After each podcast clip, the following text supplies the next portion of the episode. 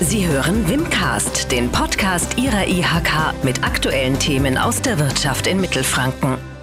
Ich bin Stefan Kastner und sitze hier mit Herrn Panzer von der Arbeitsagentur und wir wollen zunächst ein paar Fragen, allgemeine Fragen zum Kurzarbeitergeld äh, besprechen. Herr Panzer, welche Voraussetzungen muss ein Betrieb eigentlich erfüllen, um überhaupt Kurzarbeitergeld beantragen zu können? Ja, mein Name ist Markus Panzer. Ich bin in der Agentur für Arbeit hier in Nürnberg tätig, bin dort Bereichsleiter im operativen Service. Und in meinem Bereich geht es um die ganzen Geldleistungen für Arbeitgeber und Arbeitnehmer, unter anderem auch für das Kurzarbeitergeld, das im Moment ja, leider doch sehr rege nachgefragt werden muss. Ja, aber jetzt zu Ihrer Frage. Die Voraussetzungen sind, wir brauchen einen erheblichen Arbeitsausfall mit Entgeltausfall. Wir brauchen einen, ähm, betriebliche Voraussetzungen, die erfüllt werden müssen, persönliche Voraussetzungen der Arbeitnehmer und es muss eine Anzeige gestellt werden bei der Agentur für Arbeit. Was wären die persönlichen Voraussetzungen, die im Moment gegeben sein müssen? Ich denke, die sachliche Voraussetzung Corona-Krise ist ausreichend äh, als Begründung für die Beantragung.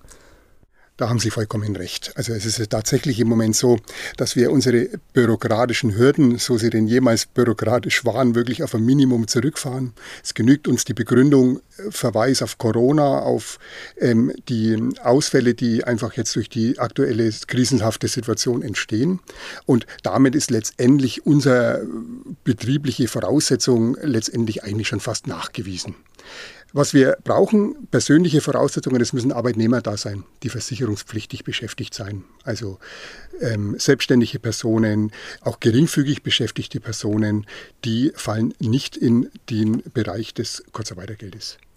Herr Panzer, wie sieht es denn aus? Muss der Unternehmer für den gesamten Betrieb die Kurzarbeit anzeigen oder ist es auch für einzelne Betriebsteile oder Abteilungen möglich? Es ist nicht für den gesamten Betrieb notwendig, sondern es kann auch für einzelne Betriebsabteilungen angezeigt werden.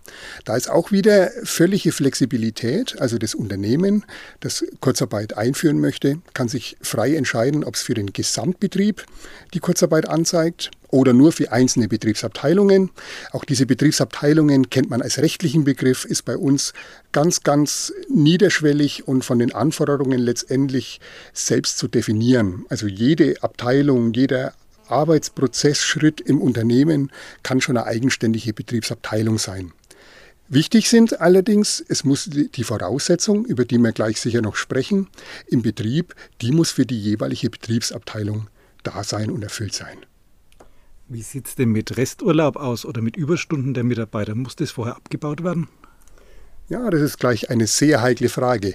Es gibt beim Kurzarbeitergeld die Regelung, dass die Kurzarbeit unvermeidbar sein muss was natürlich bedeutet, Resturlaube, zumindest aus dem Vorjahr, müssen abgebaut sein. Auch Überstunden müssen letztendlich, wenn sie ein normales Maß übersteigen, abgebaut sein. Wie ist es denn mit Mitarbeitern, die im Krankenstand sind, wenn jemand in der Entgeltverzahlung ist oder schon Krankengeld bezieht? Können die auch einbezogen werden? Also da müssen wir unterscheiden. Also wenn die Arbeitnehmer noch in der Lohnverzahlung sind, sind es ganz normale Arbeitnehmer. Also die können natürlich auch ins Kurzarbeit einbezogen, in die Kurzarbeit einbezogen werden.